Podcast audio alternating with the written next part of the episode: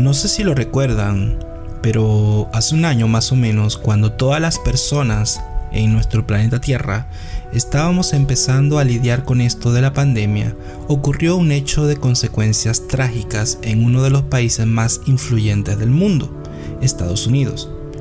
Este lamentable suceso fue el de la muerte de un hombre negro, afrodescendiente, de color, o como te sientas menos ofendido diciéndole, a manos de un policía sin escrúpulos, cruel y perverso, que ante los desesperados gritos de la víctima no hacía más que sonreír, como si fuese cotidiano, ordinario eso de someter a otros y de sobrepasar claramente los límites de su poder como autoridad policial.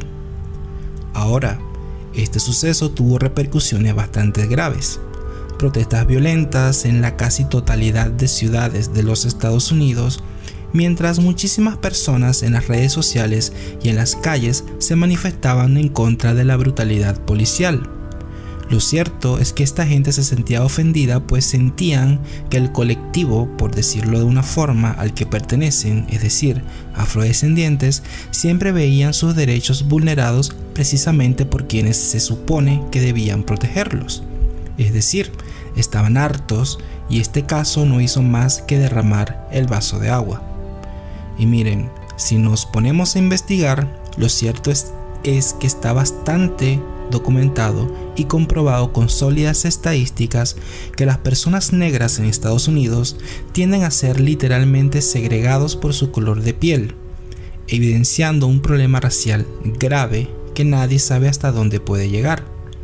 Pero aparte de esto existe otra razón más por la que el caso de George Floyd generó tanto revuelo, y es que se hizo viral en redes sociales.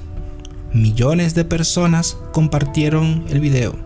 Millones de reacciones fueron grabadas en video. Miles de personas emitían su opinión sobre lo ocurrido y muchísimos expertos se atreven a analizar o se atrevieron a analizar el caso de una manera objetiva, entre comillas, y a enumerar muchos casos similares o peores. Pero, unos días después, todo el mundo empezó a hablar de la polémica siguiente, de hecho, la mayoría se acordó de que estábamos en pandemia y las teorías conspirativas volvieron a ser la moda. Y al final, a día de hoy, casi nadie se acuerda ni siquiera del nombre de la víctima. A lo que quiero llegar con este ejemplo es que estamos tan acostumbrados a ver la vida de otros como entretenimiento que solo pensamos que algo está mal cuando se vuelve viral. Esto mismo sucede en el mundo de la farándula, de los famosos de cine o la música.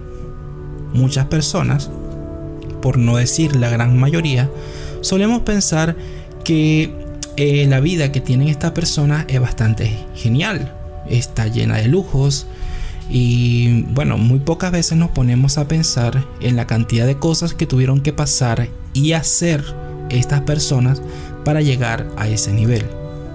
Ah, pero eso sí, cuando se hacen virales los fallos y desaciertos de estas personas, allí sí, allí estamos todos listos para emitir nuestro juicio de valor y literalmente crucificar a una persona y empujarla hasta un abismo social.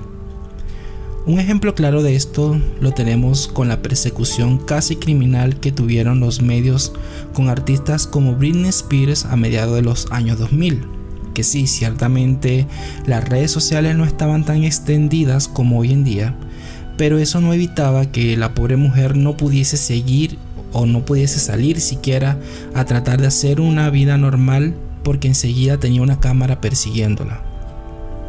Aún así, en las antiguas cadenas de emails, que no sé si lo recuerdan, se publicaban estos protomemes, por decirlo de una forma, donde la protagonista era la cantante y en medio de todo este torbellino estaban los espectadores, destrozándola por salir ebria de una fiesta, pero a la vez consumiendo y queriendo más de ella, más de eso mismo. La misma chica cenicero, como lo dice la canción de una popular banda llamada Placebo, que es altamente recomendable por cierto, que cuando su calor se apaga solo quedan cenizas. Y lo dicho, la vida de los demás es básicamente una forma de entretenimiento. ¿Y qué tiene en común un caso de racismo con el caso de una cantante venida a menos y con claros problemas psicológicos? Pues aparte de que cada uno se hizo viral a su forma, con sus propias características, el punto que tienen de unión es que en estos casos la mayoría de las personas nos hacemos conscientes de este tipo de problemas cuando la vida de una persona está casi destruida. Quizás expresado en la forma en como lo estoy haciendo no lo noten, pero es bastante peligroso, ya que no solo el Internet y las redes sociales son una especie de plataforma para que mucha gente se haga famosa, sino que hay muchísimos temas que si están mal denunciados o expresados pueden conllevar a la creación de un marco moral general donde los valores y principios de los integrantes de esta sociedad estén dictados por lo que se hace viral.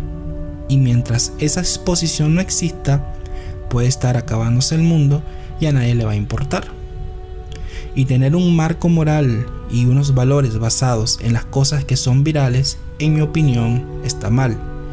Primero porque es evidente que las redes sociales son un negocio, y si yo quiero propulsar la idea de que tomar cloro o desinfectante puede quitar o puede aliviar el dolor de cabeza, solo bastaría con invertir muchísimo dinero en redes sociales para que promocionen lo que yo quiero, sin importar si es verdad o mentira.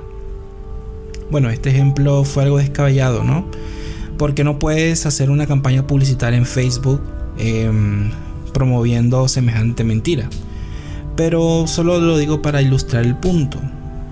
Lo cierto es que nos acostumbramos ya. Lamentablemente ya estamos acostumbrados a ver eh, en la industria de la música a estas grandes disqueras y sellos discográficos invertir para tratar de viralizar a sus artistas porque saben que lo que se hace viral se hace notable. Y viralizan o tratan de hacerlo con sus artistas y convertirlos en un challenge, en un baile de TikTok, en una historia dramática, y pues yo sinceramente no quiero vivir en un mundo donde se puede cambiar la opinión de las personas solo con hacer viral cosas. Y no me malinterpreten, no está mal preocuparse por el racismo, la brutalidad policial o los excesos de la fama en personas que son muy jóvenes. Estos son problemas reales y muchísimas personas lo sufren.